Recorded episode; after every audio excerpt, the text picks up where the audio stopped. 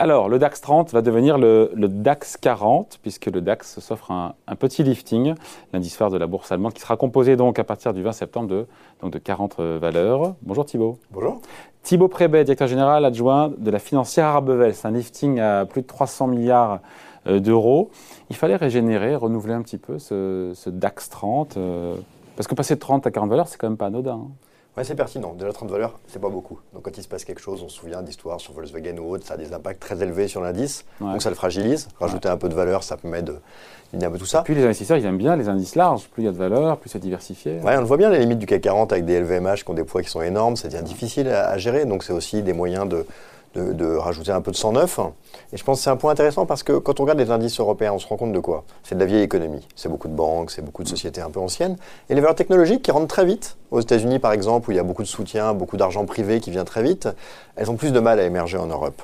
Et l'idée de dire on élargit, bah, c'est aussi de permettre à ceux qui viennent frapper à la porte de rentrer un peu plus vite. Et du coup, de faire monter un peu plus vite ces jeunes pousses qui vont représenter une économie un peu nouvelle dans les grands indices et leur donner des compositions un peu plus alléchantes. C'est ça l'objectif euh, de la bourse allemande plus de valeur, plus de capitalisation, euh, pour attirer, j'imagine, aussi plus d'investisseurs internationaux et aussi euh, que, voilà, que cet indice DAX 30 prenne encore plus de place parce qu'il y a aussi la gestion passive qui réplique les indices boursiers. C'est tout ça aussi à prendre en compte. Vous avez tout à fait raison. Il y a un vrai problème. On voit bien que les indices américains, ça marche. Le S&P, le Nasdaq, ça plaît à tout le monde. C'est diversifié. 500, 500 voilà.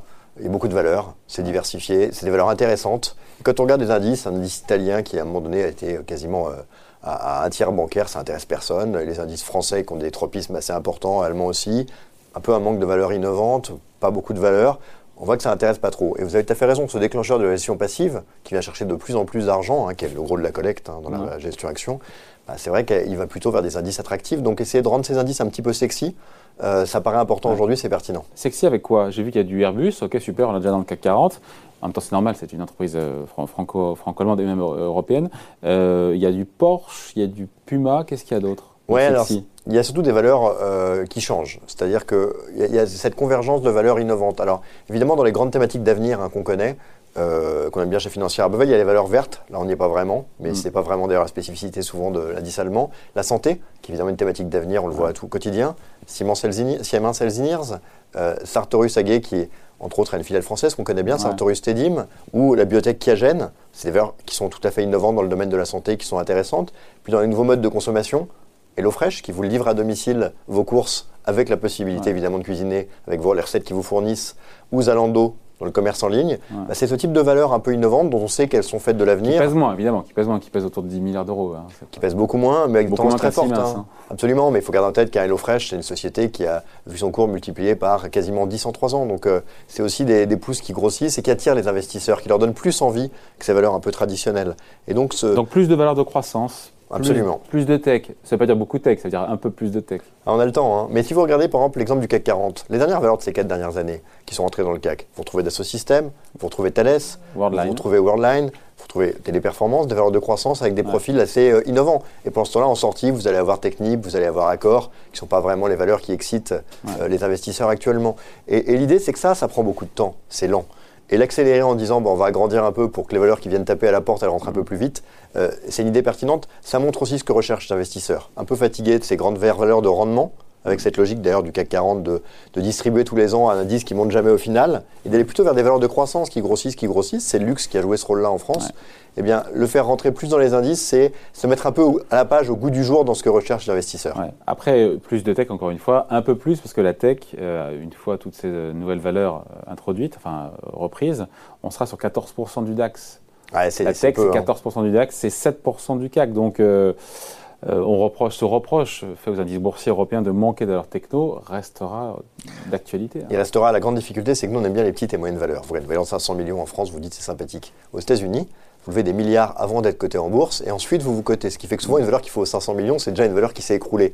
Et mmh. donc, en fait, tant qu'on n'aura pas ces relais dans l'argent privé pour faire grossir des petites pousses très rapidement ce qui est évidemment tout un des enjeux sur lequel surcommunique euh, le gouvernement français sur cette idée de faire monter ces fameuses licornes. Tant qu'on mettra, autant de temps, et eh ben ces valeurs mettront encore plus de temps à arriver dans le CAC 40. Et ça fait partie des enjeux aujourd'hui de sensibiliser investisseurs sur le besoin d'aller plus vite sur ces valeurs technologiques, parce qu'on voit bien que des champions se créent sans nous, et après c'est difficile de percer.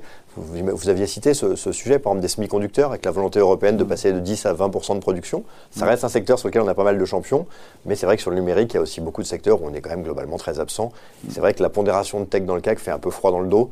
C'est aussi pour ça que c'est un indice qui intéresse moyennement les investisseurs. il faut rappeler que les performances boursières de Wall Street, si elles nous surclassent, sauf cette année, mais l'Europe, c'est lié encore une fois au poids de la tech. Parce que si on regarde, d'ailleurs, si on regarde les performances boursières de la tech européenne, de ce qu'on a en tech européenne versus la tech américaine, c'est assez proche. On est même, là, on est en retard. Au-delà de la question de la pondération de la tech dans les indices américains ou européens Alors ça dépend des années, c'est assez proche. Il y a eu des années comme 2018 où la tech européenne a, quand même pas mal souffert alors que le Nasdaq a fini l'année à l'équilibre. Sinon, globalement, c'est très proche. Euh, aux États-Unis, de toute façon, on a ces fameux GAFAM qui ont pris une part énorme et qui ont généré des performances euh, colossales, qui sont pour le coup sans équivalent chez nous. Hein. Il n'y a que le secteur comme le luxe qui ont ce genre de performance.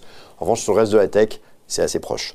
La seule différence qui s'est créée est quand même que ce qu'on appelle le retail, c'est-à-dire les épargnants individuels américains qui ont tendance à placer leurs chèques en bourse, ont, été souvent sur des valeurs un peu sympathiques intellectuellement, qui ont atteint, surtout dans le logiciel, parfois des valorisations énormes. Sinon, il n'y a pas vraiment de différence. Donc, vous avez tout à fait raison.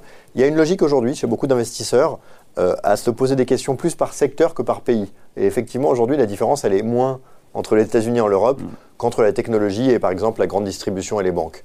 Dans cette logique-là, il faut être plus intéressé par ce qui se passe sectoriellement dans les indices que sur le pays qui représente. Je crois que c'est la logique. Euh, bon, on finit là-dessus. Donc ce move de la part de la bourse allemande, il est intéressant. Mhm. Euh, plus de valeur de croissance, plus de tech.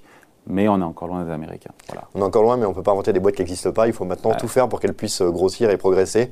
Et cette volonté d'avoir un peu plus de, de, nationalisme, en tout cas d'ambition stratégique sur ces sujets d'innovation, sur la santé, les semi-conducteurs sont des, deux sujets qui ont été le plus euh, mis en avant. C'est évidemment quelque chose qui va être crucial pour l'avenir. Avec un DAX au final qui va peser quasiment autant que le CAC 40 maintenant en termes de capitalisation euh, boursière. Merci en tout cas. Explication, point de vue signé Thibaut Prébet, donc directeur général adjoint de la financière à Merci. Bye.